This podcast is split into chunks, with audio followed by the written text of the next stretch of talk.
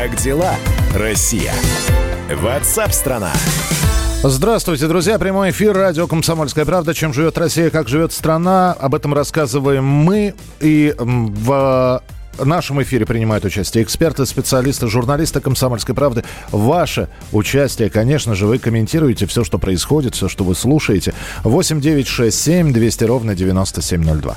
8 9 6 7 200 ровно 9702. Буквально накануне мы рассказывали о том, что в Краснодарском крае продлили карантин. А вот в Татарстане смягчили ограничения, введенные из-за распространения коронавируса. И послабления стали действовать сегодня. Во многих районах республики открываются торговые центры. А вот что открылось еще и что по-прежнему остается не открытым, расскажем через пару секунд. Дорогая редакция. На прямой связи со студией корреспондент «Комсомольской правды» в Казани Алексей Искандиров. Алексей, привет. Алексей. Эх, сорвался у нас Алексей, но пока мы до него дозваниваемся, мы э, готовы сейчас э, предложить вашему вниманию э, речь начальника отдела продвижения туристского продукта Государственного комитета Республики Татарстан по туризму. Динара Хизматулина рассказала на пресс-конференции, что регион готовит сейчас специальные акции, чтобы привлечь туристов. Этим продуктом могут воспользоваться все жители России. И подготовлено уникальное предложение 2 плюс 1, которое включает в себя при бронировании более чем двух ночей в отеле вы получаете третью ночь в подарок. Э, там достаточно большой список отелей, начиная от пятизвездочных отелей и заканчивая хостелами. Соответственно, данный продукт рассчитан на туриста любого уровня достатка. Также у нас в данном пакете есть предложение минус 25% на наши кафе и рестораны. Ну, вот это была Дина, Динара Хисматулина, которая рассказала, как будут привлекать туристов. А вот насколько там все открыто в Казани, Алексей Искандеров все-таки появится сейчас у нас в эфире. Алексей, привет. А, добрый день. Добрый. Поздравляю вас с открытием торговых центров. Но я так понимаю, что это далеко не все, что, от, что открылось. А что еще закрыто, скажи мне, пожалуйста. Ну, смотрите, не все так, как, в принципе, то радужно. То есть э, говорить, скажем так, об открытии таких, э, скажем, больших и крупных действительно э, торговых центров, э, говорить рано. Э, дело в том, что вот именно с сегодняшнего дня, с 5 июня, открываются э, лишь так называемые торговые комплексы, ну, скажем, такие мини- мини-торговые центры в районах, в районах Татарстана, то есть это 31 район, и в основном речь идет о сельской местности. Э, дело в том, что э, решение о их э, открытии было принято из-за того, что, по сути, вот они в этой сельской местности являются единственным местом, где можно купить все необходимые товары или продукты. А, скажем, Казань в этот список, и, я так понимаю, набережные Челны, то есть как бы и другие крупные города, они не попали. Поэтому торговые центры в больших городах, особенно в Казани, они пока не работают.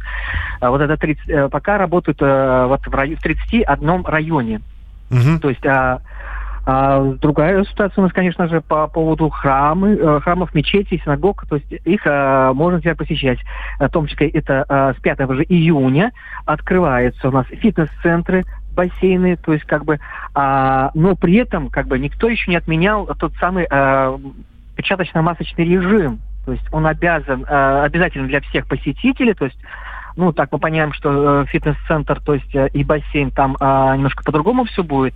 Но в любом случае, все эти объекты должны соблюдать определенную, э, скажем так, э, определенные условия. То есть 4 квадратных метра минимум на человека. Угу. Значит, то есть как бы это уже будет нарушение. Алексей, а теперь Скажи мне, пожалуйста, ведь э, на фоне того, что ты рассказываешь, возникает самый главный вопрос. Два с половиной месяца люди сидели в самоизоляции. Где-то более жесткая, где-то карантин вообще был введен и так далее. И вот сейчас открыты торговые центры. Э, сразу представляется картинка, что толпы туда побежали. А на самом деле так это или нет?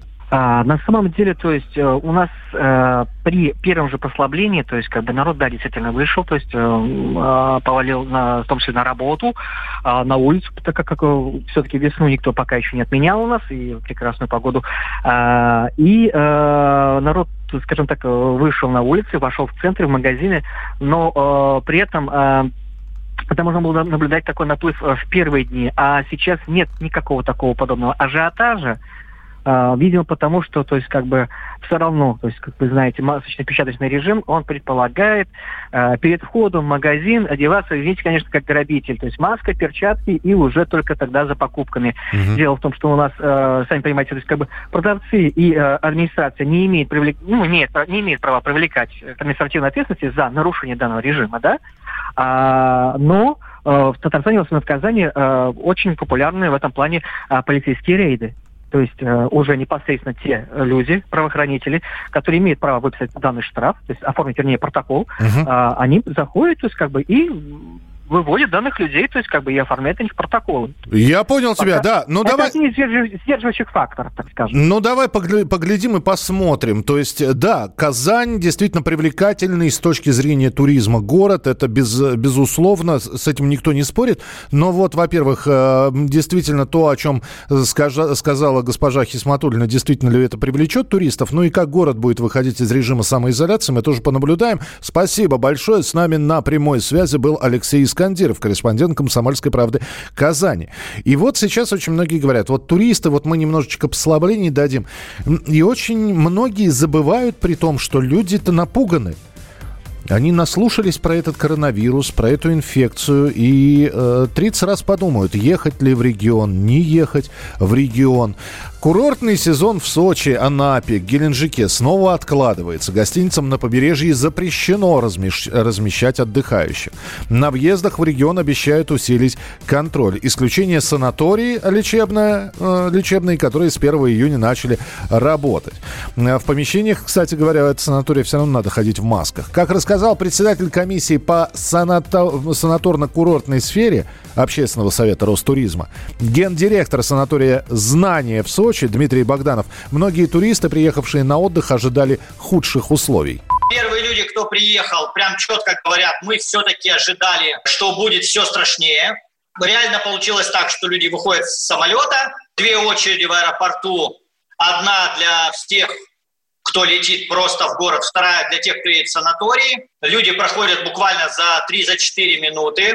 После этого садятся в автобус, приезжают в санаторий, также достаточно быстро размещаются. И я вот уже услышал много положительных отзывов о том, что вот все-таки в, в СМИ, в интернете звучит картинка такая страшная. Из-за этого, кстати, много аннуляций прошло.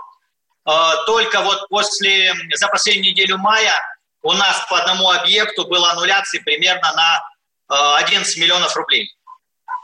Вот. Люди боятся собирать справки, люди боятся, что они могут попасть в обсерватор там и прочее. Но те, кто приехал, говорят, ну вообще в принципе ничего страшного, и справки достаточно легко получили, и э, приехали. Ну вот услышал я от товарища Богданова все-таки слово, что люди боятся. Действительно боятся.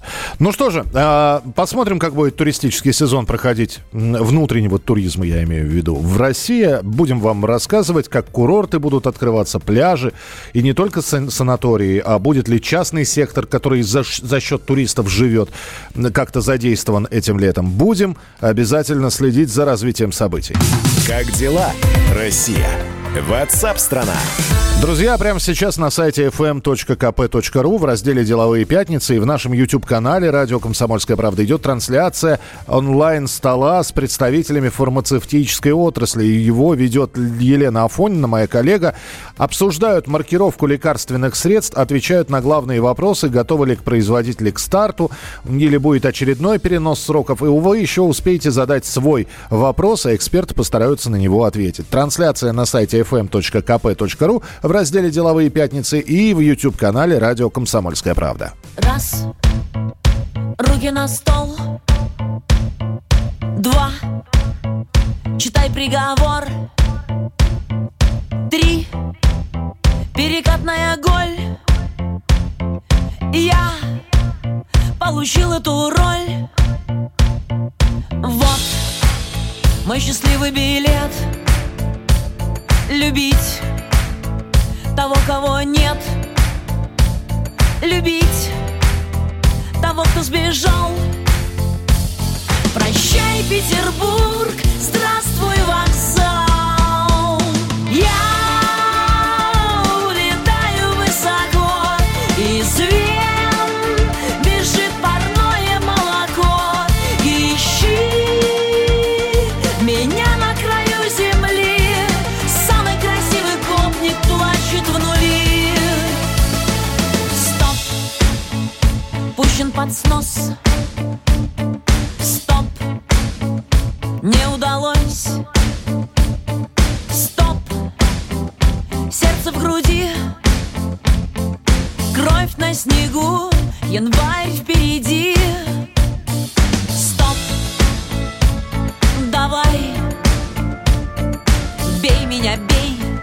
не переживай По скулам туда, где смеются глаза Тебе в спину крест, а за мной образа Как дела, Россия? Ватсап-страна! Настоящие люди. Настоящая музыка. Настоящие новости. Радио «Комсомольская правда». Радио про настоящее.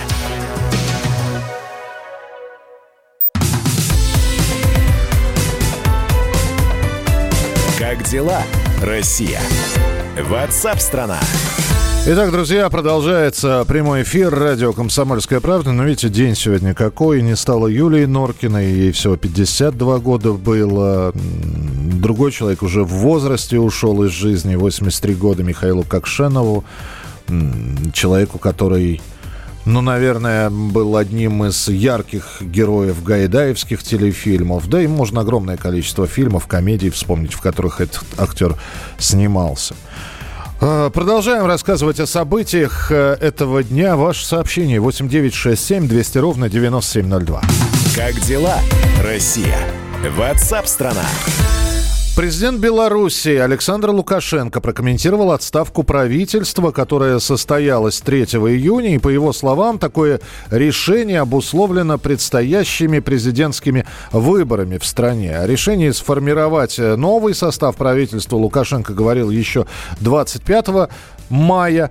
И в то же время Лукашенко заявил, что ожидать революции, которая произойдет при смене правительства, не стоит, не следует. Э, По его мнению, это было бы неправильно в условиях экономического кризиса, с которым столкнулись все страны из-за пандемии коронавируса.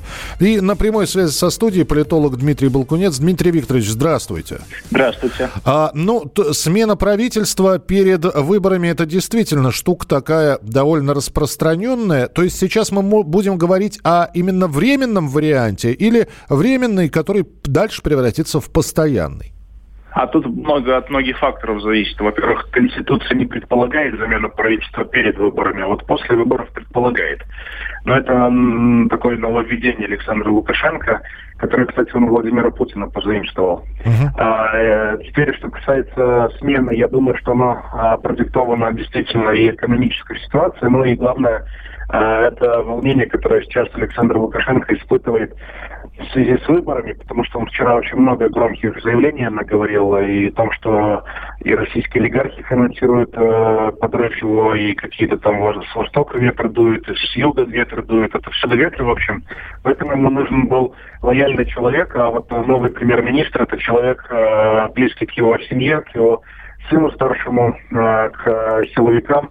И Лукашенко, видимо, опасается, э, имея очень низкий рейтинг сегодня в Беларуси, по некоторым оценкам, от 3 до 9 процентов сегодня рейтинг Лукашенко. Это опрос интернет, который в Беларуси запретили. Так вот, Лукашенко опасается, чтобы номенклатура как-то не э, шатнулась, потому что он вчера снова предупредил всех э, чиновников, чтобы они не думали смотреть на сторону. Это означает, что э, в таких условиях нужен жесткий человек рядом в окружении, потому что премьер-министр это все-таки второе лицо государства, которое в случае э, чего принимает на себя полномочия главы государства. Поэтому Лукашенко здесь опасается, и он э, делает ставку на силовиков, в том числе экономически, потому что этот человек имеет очень хорошие связи в арабских странах, он работал там послом, поэтому в этом плане Лукашенко рассчитывает на кредиты из арабских стран. Ну, конечно, Дмитрий Викторович, когда мы говорим там про смену кабинета министров или отставку правительства в той или иной стране, ассоциации прямые проходят в- с нашей страной, и мы видели в начале этого года обновление кабинета министров, и, э, и люди с- уже известные остались, и новенькие пришли. А обновление по-белорусски 2020 года, оно будет э, кардинальным или тоже знакомые фамилии, имена там будут присутствовать уже? А, там знакомые имена, бесспорно, обновилось там несколько человек, поменялось во главе с премьер-министром, остальные остались на своих местах, и Александр Лукашенко обещает, что если он э, будет переизбран, а он в этом абсолютно не сомневается, он очень самоуверенный в этом, то он дальше посмотрит, кто как вел себя вот во время вот этих ближайших двух месяцев, и после этого примет решение, кто из этих людей останется на ключевых министерских постах. Понятно. А э, в победе уверенность у Александра Григорьевича почему? А, ну, потому что он а, вчера еще раз сказал, что страну никому не отдаст. А, вот в этом его уверенность а, кроется. И как-то пару лет назад он а, в одном из интервью сказал, что а, неужели вы верите, что а, кто-то где-то голоса правильно считает. Вы же знаете, как их считают. Вот э, если нужно будет, посчитаем так, как надо. Поэтому здесь Александр Лукашенко абсолютно уверен в том, что нет никаких причин, чтобы получить в очередной раз 85% с плюсом. Ну, э, понятно, что не важно, как проголосовали, важно, как посчитали. Это известная поговорка. И тем не менее, Дмитрий Викторович, а кто-то говорит, что просто фигуры даже масштабом приближенной к Лукашенко в белорусской политике сейчас нет. Ну, я бы так не сказал. А вот э, именно сейчас на этих выборах, эти выборы я бы назвал самыми интересными с 94 -го года. Э, тогда был э, соперником Александра Лукашенко премьер-министр Кебич, которому обещали 85% в первом туре нарисовать. Он с треском проиграл выборы. И вот сейчас в этот раз э, выявилось два человека, которых Александр Лукашенко каждый день оскорбляет публично, а, пытается их как-то э, подцепить. И один из них это бывший председатель правления Белгазпромбанка, который 20 лет занимал эту должность. Банк это третий банк республики с российским капиталом банк. Э, Виктор Бабарыка. Вот, и вот он, э, его рейтинг, по крайней мере, во всех интернет-опросах, которые были, превышает 50%. Люди, видимо, увидели альтернативу и готовы голосовать за любого, даже пусть малоизвестного человека. Второй такой же кандидат – это бывший помощник Александра Лукашенко, человек, который работал послом Беларуси в США и который возглавлял IT-парк, э, работал в администрации Лукашенко. Валерий Цепкало, и вот этот человек тоже имеет достаточно высокий уровень поддержки. И я думаю, что это связано не с тем, что эти люди кому-то известны, а с тем, что люди хотят какую-то какую альтернативу иметь. И они увидели, что есть вот люди с опытом э, работы в крупных организациях и вполне могут справиться э, на таком высоком посту. Ну, тогда финальный вопрос. Скажите, пожалуйста, Дмитрий Викторович, а мы сможем понаблюдать дистанционно по интернету за такой интересной предвыборной штукой, э, которая ну и у нас иногда практиковалось, э, правда, без участия основного кандидата. Вот. На Украине наблюдали за дебатами Порошенко и Зеленского. Дебаты Э, Бела... Дебаты, в Беларуси да. будут или нет? Дебаты бесспорно будут, только там а, всегда человек номер один не участвует в этих дебатах. Он говорит, его и так знают, и нет смысла президента в этих дебатах участвовать. А остальные кандидаты бесспорно будут участвовать в дебатах, и я думаю, что это будет интересно, но а, им-то между собой что дебатировать? У них основной соперник другой человек, который на дебаты не явится. А по предвыборным законам Беларуси э, Лукашенко своего представителя отправляет на дебаты? Или в вправе отказаться... Не отправляет. Э, он говорит, я готов этим временем пожертвовать в пользу соперников. Ах, вот. Ну, красиво, что да. 30 секунд дается на телевидении, 30 минут, простите, на человека, поэтому за 30 минут он должен рассказать все, что может. Ясно. Спасибо большое. Ну, будем Спасибо. наблюдать. До 9 августа еще есть время. 9 августа выборы президента в Беларуси состоятся. Дмитрий Балкунец был с нами на прямой связи. На выборах сейчас э, на пост главы страны, руководителя страны, зарегистрировано 14 претендентов, каждый из которых уже собрал по 100 тысяч подписей в свою поддержку.